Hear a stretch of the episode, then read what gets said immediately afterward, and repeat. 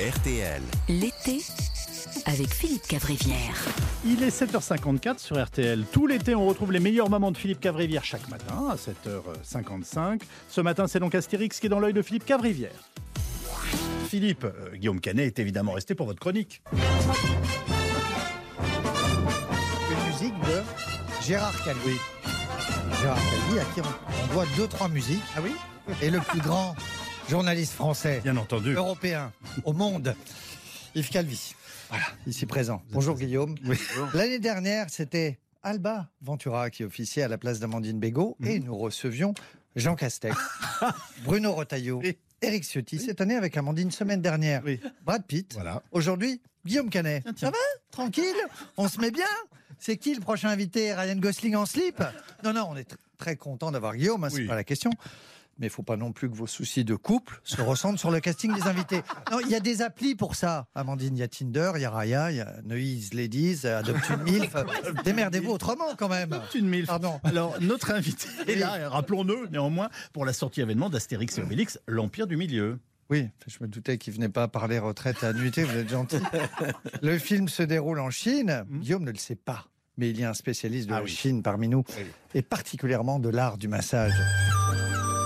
Car Louis Baudin, ici présent, est un client régulier du Petit Bambou, où il fait perdurer cette tradition séculaire du massage naturiste à quatre mains. Louis ira fêter le Nouvel An chinois, l'année du lapin. Et son feu d'artifice de bonheur se terminera très certainement dans un petit mouchoir. Louis Baudin qui aurait pu jouer un Romain cumulonimbus ou un Gaulois, Gélatrix. par exemple. Bon, revenons au Oui, film. au Qu'en film, avez-vous pensé. Philippe Alors, oui, Bien sûr. On a tous vu. La France attend mon avis, plus celui que de Stéphane Boutsock. Et c'est toujours angoissant pour un réalisateur d'écouter un couillon de chroniqueur qui parle de son film. Parce qu'il se dit, ce con va spolier une des surprises de mon film. Genre, euh, Falbala, elle meurt. Oui, des filles, c'est pas sous un train comme les petits chats de la SNCF. C'est des exemples, c'est Oui. pas vrai. Alors, je ne pourrais pas spoiler euh, parce que j'ai pas vu le film, vu que ces cons de RTL ont oublié de m'inviter à l'avant-première. Moi, j'irai en salle, Oui. comme le vrai public. Bravo. Voilà, je payerai mon ticket avec les sous de mon argent. Alors, je vous avoue, en plus, ça, je vais être honnête, qu'au Oui. départ, j'ai fait partie des couillons qui croyaient pas au casting. Mhm. Pardon. Quand on voit Guillaume Canet et Gilles Lelouch en couve de Femina. Mais Je comprends. les deux, merci. Et je me suis posé mais- la question aussi. Merci Guillaume. Les deux beaux gosses du cinéma français pour jouer un demi-nain et un gros. Pardon, mais on doute.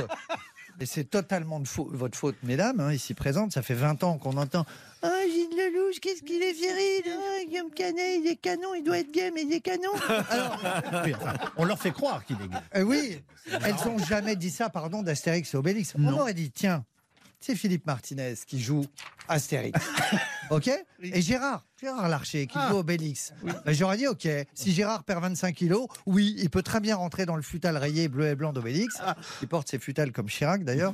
Je, dis- je dis les choses, Oui. je suis honnête. Si demain on me dit c'est Brad Pitt qui va faire le biopic d'Éric Zemmour, je dirais je demande à voir. On a, on a le droit de douter ou pas? Bah oui, alors rappelons qu'Astérix est né en 1959, mais il reste incroyablement moderne. incroyablement moderne. On se passionne en France pour ce le destin de ces deux hommes musclés, en débardeur, arborant une fière moustache, fuyant la compagnie des femmes et se baladant avec un petit chien sous le bras, ayant une passion pour le polissage de monuments dressés. Plus qu'une BD ou un film, Astérix Obélix est un plaidoyer pour la PMA, le mariage pour tous. En 2023, ils auraient certainement un petit magasin de piercing dans le marais. Non, oui, des francs bourgeois, le Voilà, tatouage, près de chez voilà, moi. Oui, pour oui. les écouffes, tout ça. Euh, plus sérieusement, j'adore le, le travail de Guillaume Canet, dont je vais voir son film au casting fou. Bon, j'aurais aimé François Cluzet dans le film. Euh, Cluzet, il aurait dit J'adore Guillaume, Guillaume, c'est formidable, Guillaume, le travail de Guillaume, l'exigence de Guillaume au quotidien. Il m'a tout, tout donné, Guillaume, il m'a sorti du trou, Guillaume. J'aurais eu des super idées pour Astérix. Un menhir tombe sur Obélix, il devient paraplégique. Et il s'appelle Paraplégique, tu vois Et là, Guillaume, tu faisais les 20 millions d'entrées d'Intouchable, les 10 millions d'entrées d'Astérix, 30 millions d'entrées dans le cul Avatar. Merde C'est pas dur, le cinéma. Je vous ai dit que Bigard était un con Non, ben je vous le redis. Bon, je vous donne un petit off, un vrai petit off. Oui. J'ai une amie qui a vu tous les Astérix, Mhm. qui m'a dit hier, Guillaume Canet n'est pas bon, il est très bon, il est le meilleur Astérix, car il est le personnage, il a l'intelligence d'Astérix. je ne sais pas si elle y connaît quelque chose. C'est Anne Gossini, Gossini, Go- Gossinix- Goscinny, Goscinny. la fille du Génix. Mais oui. Vrai message d'Anne hier.